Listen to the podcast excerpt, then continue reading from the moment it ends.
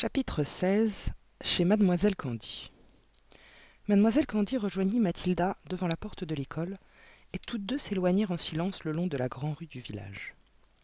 Elles passèrent devant le marchand de primeurs avec sa vitrine pleine de pommes et d'oranges, devant la boucherie avec ses quartiers de viande saignante sur l'étal, et les poulets plumés pendus, devant la banque, l'épicerie, la boutique d'électricité, et, après les dernières maisons, elles se retrouvèrent sur l'étroite route de campagne presque déserte, où ne circulaient que de rares voitures. À présent qu'elles étaient seules, Mathilda fut prise d'une animation frénétique. Il semblait qu'en elle une, soupape eût éclaté, libérant d'énormes réserves d'énergie.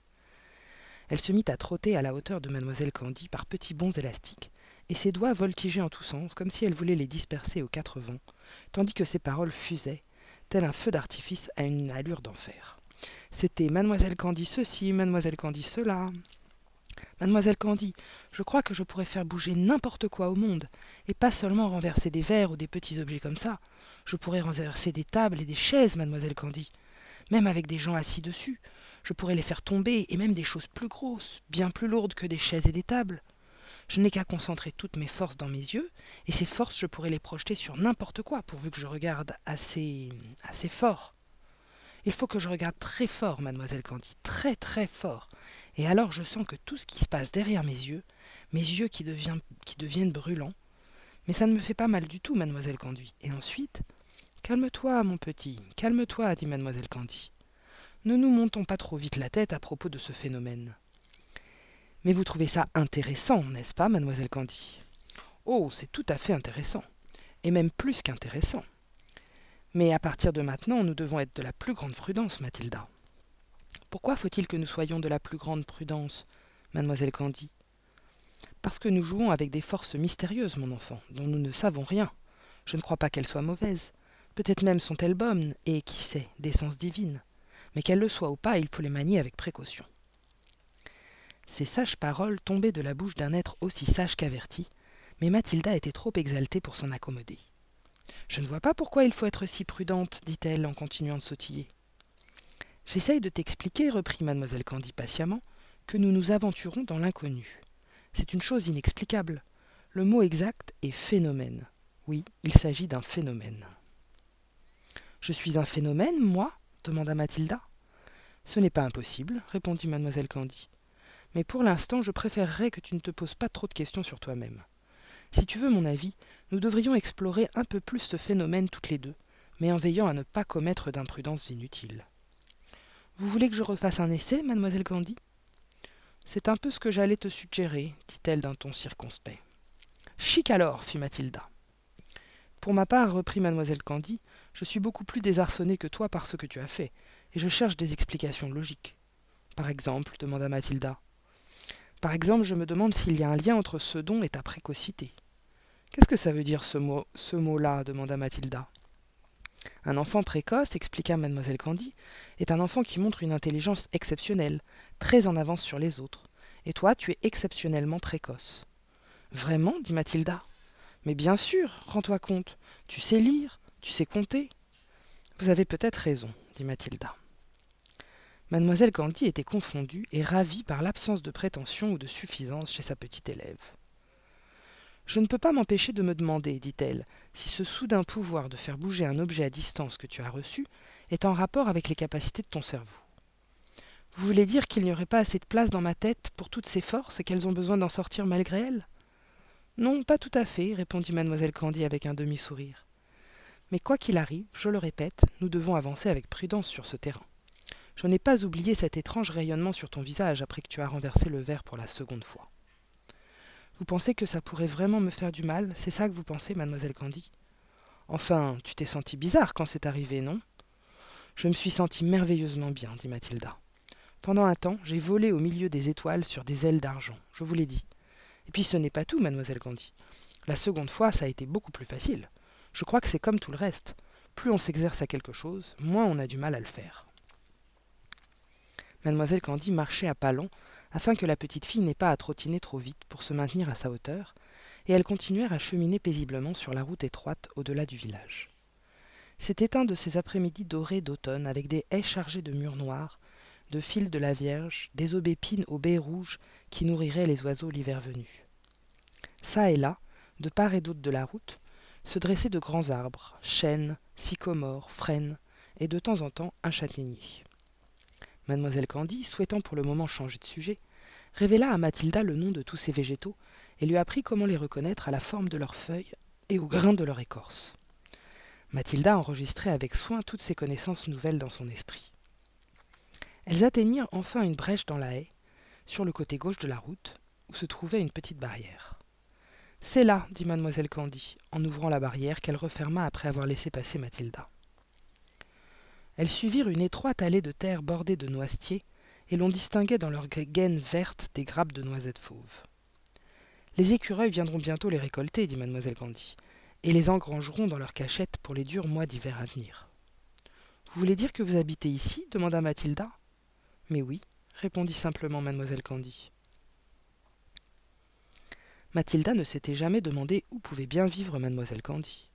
Elle l'avait toujours purement et simplement considérée comme la maîtresse, une personne issue du néant qui faisait la classe puis s'évanouissait ensuite dans la nature. Un seul d'entre nous, ses élèves, songea-t-elle, s'est-il jamais demandé où allait la maîtresse quand la journée d'école était finie? Sommes-nous curieux de savoir si elle vit seule, ou si chez elle attend une mère, une sœur, un mari? Vous vivez toute seule, mademoiselle Candy? demanda-t-elle. Oui, répondit mademoiselle Candy, tout à fait. Elle s'avançait le long des ornières desséchées sur le sol terreux et devait veiller à ne pas se tordre les chevilles. Quelques oiseaux voletaient dans les branches des noisetiers, mais c'était tout. C'est simplement une cabane d'employés de ferme, dit mademoiselle Candy. Ne t'attends à rien d'extraordinaire, surtout. Nous y sommes presque. Elles atteignirent un nouveau petit portail vert à demi enfoui dans la haie, sur la droite, et presque caché par les branches de noisetier. Mademoiselle Candy posa une main sur le portail et dit Voilà, c'est ici que j'habite. Mathilda vit un court sentier menant à une minuscule maisonnette de briques rouges. On eût dit plutôt la maison d'une poupée que la demeure d'un être humain. Les briques, très anciennes, étaient délitées et décolorées. Sur le toit d'ardoise se dressait une étroite cheminée, et deux petites fenêtres carrées s'ouvraient dans la façade. Il n'y avait ni étage ni grenier. Les deux côtés du sentier se hérissaient d'un impénétrable, fouillis d'orties, de pruneliers et de longues herbes brunâtres. Un énorme chêne étendait son ombre par-dessus la cabane. Ses ramures immenses donnaient l'impression d'engloutir la frêle construction, tout en la dissimulant peut-être au reste du monde. Mademoiselle Candy, une main posée sur le portail encore fermé, dit à Mathilda. Un poète nommé Dylan Thomas a un jour écrit une poésie à laquelle je pense chaque fois que je remonte ce sentier. Mathilda attendit, et mademoiselle Candy, d'une voix lente et mélodieuse, se mit à réciter le poème. Jamais, jamais, ô mon ami qui voyage, proche et loin, au pays des contes du coin du, feu endormi par magie. Ne crois ou ne crains que le loup en blanc, mouton déguisé, sautillant et bêlant gaiement surgisse, aimé, ma bien-aimée, hors d'un antre dans les amas de feuilles, d'une année baignée de rosée, pour dévorer ton cœur au fond du bois léger. Il y eut un moment de silence, et Mathilda, qui n'avait jamais entendu de grande poésie romantique, murmura, très émue. C'est comme de la musique. C'est de la musique, dit mademoiselle Candy. Puis, comme embarrassée d'avoir révélé une partie secrète d'elle-même, elle ouvrit le portail d'une poussée rapide et s'avança vers la maison. Derrière elle, Mathilda se sentit prise de crainte.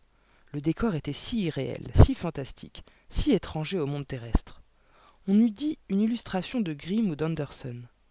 C'était la cabane où le pauvre bûcheron vivait avec Hansel et Gretel, où habitait la grand-mère du petit chaperon rouge. C'était aussi la maison des sept nains, des trois ours et de tant d'autres personnages imaginaires. Elle sortait droit d'un conte de fées. Viens, ma chérie, l'appela mademoiselle Candy, et Mathilda la rejoignit. La porte d'entrée était couverte d'une peinture verte écaillée, et il n'y avait pas de serrure. Mademoiselle Candy souleva simplement le loquet et entra. En dépit de sa petite taille, elle dut se pencher pour franchir le seuil. Mathilda la suivit et crut qu'elle venait de pénétrer dans un étroit tunnel sans lumière. Tu peux venir à la cuisine et m'aider à faire le thé? dit mademoiselle Candy, et elle précéda Mathilda le long du tunnel jusqu'à la cuisine. En admettant qu'on pût utiliser ce mot, La pièce n'était guère plus grande qu'une armoire, et il y avait au fond d'une petite fenêtre il y avait au fond une petite fenêtre au-dessus d'un évier dépourvu de robinet. Contre un mur s'ancrait une tablette, sans doute pour préparer les repas. Au-dessus était accroché un petit placard. Sur la tablette était posé un réchaud primus, une casserole et une demi-bouteille de lait. Un primus est un petit réchaud de camping qui fonctionne au pétrole sous pression et qu'on alimente une fois mis en marche avec une pompe. Tu peux m'apporter un peu d'eau pendant que j'allume le réchaud? dit mademoiselle Candy. Le puits est derrière la maison. Prends le seau, il est là. Tu trouveras une corde au puits. Accroche le seau à la corde et descends-le dans le puits, mais fais attention à ne pas tomber. Mathilda, plus étonnée que jamais, s'empara du seau et fit le tour de la maisonnette. Le puits était couvert d'un petit toit de bois, équipé d'un simple rouleau à manivelle, et la corde pendait dans un trou obscur. Mathilda remonta la corde et accrocha au bout l'anse du seau, puis elle le laissa descendre jusqu'à ce qu'elle entendit un plouf sonore, tandis que la corde mollissait entre ses doigts. Puis, tant bien que mal, elle hissa le seau chargé d'eau. Il y en a assez demanda-t-elle en regagnant la maison. Ça ira, dit mademoiselle Candy. Tu n'avais sans doute jamais fait ça. Jamais, dit Mathilda. C'est amusant. Comment remontez-vous assez d'eau pour votre bain? Je ne prends pas de bain, dit mademoiselle Candy. Je me lave debout. Je remplis un seau d'eau, je le réchauffe sur le réchaud, je me déshabille et je me lave des pieds à la tête. Vous faites ça, c'est vrai demanda Mathilda. Mais oui, bien sûr. Tous les pauvres en Angleterre se lavaient de cette façon il n'y a pas encore très longtemps. Et ils n'avaient pas de réchaud. Ils devaient chauffer l'eau sur le feu dans la cheminée. Vous êtes pauvre, mademoiselle Candy? Oui, dit mademoiselle Candy, très pauvre. C'est un bon petit réchaud, n'est-ce pas? Le primus ronflait avec une puissante flamme bleue, et déjà dans la casserole, l'eau commençait à bouillonner. Mademoiselle Candy sortit une théière du placard et y mit une pincée de thé. Elle prit également une miche de pain marron, en coupa deux tranches, puis, ouvrant une boîte en plastique pleine de margarine, en tartina de le pain. De la margarine, pensa Mathilda. Elle doit vraiment être pauvre. Mademoiselle Candy se munit d'un plateau, y déposa deux gobelets, la demi-bouteille de lait et une soucoupe avec les tartines. Je crains de ne pas avoir de sucre, dit-elle. Je n'en mange jamais. C'est très bien comme ça, dit Mathilda. Elle était assez raisonnable pour se rendre compte du délicat de la situation, et veillait avec soin à ne rien dire qui pût embarrasser sa compagne. On va le prendre dans le salon, dit mademoiselle Candy, en prenant le plateau et en quittant la, la cuisine par le petit tunnel obscur pour regagner la pièce de devant. Mathilda la suivit, mais, sur le seuil du salon, elle s'arrêta, stupéfaite, ouvrant de grands yeux. La pièce était aussi exiguë et nue qu'une cellule de prison. La pâle lumière du jour qui l'éclairait venait d'une unique et étroite fenêtre sans rideau. Il n'y avait pour mobilier que deux caisses de bois renversées, qui servaient de siège, et une troisième qui tenait lieu de table. C'était tout. Pas une gravure au mur, pas de tapis par terre. Un simple sol de planches brutes et disjointes, où traînaient des, des moutons de poussière. Le plafond était si bas qu'en sautant, Mathilda l'aurait presque touché du bout des doigts. Les murs étaient blancs, mais d'une blancheur qui n'était pas celle de la peinture. Mathilda y passa la main et sa paume se couvrit de poudre blanche. La pièce était simplement passée à la chaux, comme une écurie, une étable ou un poulailler. Mathilda était atterrée. Était-ce vraiment dans cette masure que vivait sa maîtresse si propre et si soignée? Était-ce là tout ce qu'il attendait lorsqu'elle rentrait de l'école après une journée de travail? C'était incroyable. Et quelle était l'explication de ce dénuement? Il existait sûrement quelque raison étrange à une telle misère. Mademoiselle Candy posa le plateau sur l'une des caisses retournées. Assieds-toi, mon enfant, assieds-toi, dit-elle, et nous allons boire une bonne tasse de thé. Sers-toi de pain, les deux tartines sont pour toi. Je ne mange jamais rien en rentrant. Je prends un solide déjeuner à midi à l'école et ça me suffit jusqu'au lendemain matin. Mathilda se, se percha avec précaution sur l'une des caisses et, par politesse plutôt que pour toute autre raison, prit une des tartines de margarine et se mit à la manger. Chez elle, il y aurait eu sans doute sur son pain du beurre et de la confiture de fraises, sans compter une tranche de, une tranche de cake pour conclure son goûter. Et pourtant, ce thé si modeste lui donnait bien plus de plaisir. Un mystère entourait cette maison, un grand mystère, cela ne faisait pas de doute, et Mathilda rêvait de l'élucider. Mademoiselle Candy servit le thé et ajouta un peu de lait dans les deux gobelets. Elle ne semblait nullement gênée d'être là, assise sur une caisse retournée, dans une pièce nue, à boire du thé dans un gobelet posé sur son genou. Tu sais, dit-elle, j'ai beaucoup réfléchi à ce que tu as fait avec le verre. C'est un très grand pouvoir qui t'a été donné, le sais-tu Oui, mademoiselle Candy, je le sais, répondit Mathilda, mastiquant sa tartine de margarine. À ma connaissance, poursuivit mademoiselle Candy, personne dans l'histoire du monde n'a jamais été capable de déplacer un objet sans le toucher, souffler dessus ou utiliser une aide extérieure. Mathilda hocha la tête sans répondre. Ce qui serait fascinant, continua mademoiselle Candy, ce serait de connaître les limites véritables de ton pouvoir. Oh, je sais que tu te crois capable de faire bouger n'importe quoi, mais là-dessus j'ai des doutes. J'aimerais essayer avec quelque chose de réellement très grand, dit Mathilda. Et la distance Faudrait-il toujours que tu sois près de l'objet pour le remuer? Je me le demande. Ça, je n'en sais rien, répondit Mathilda, mais ce serait bien amusant de le découvrir.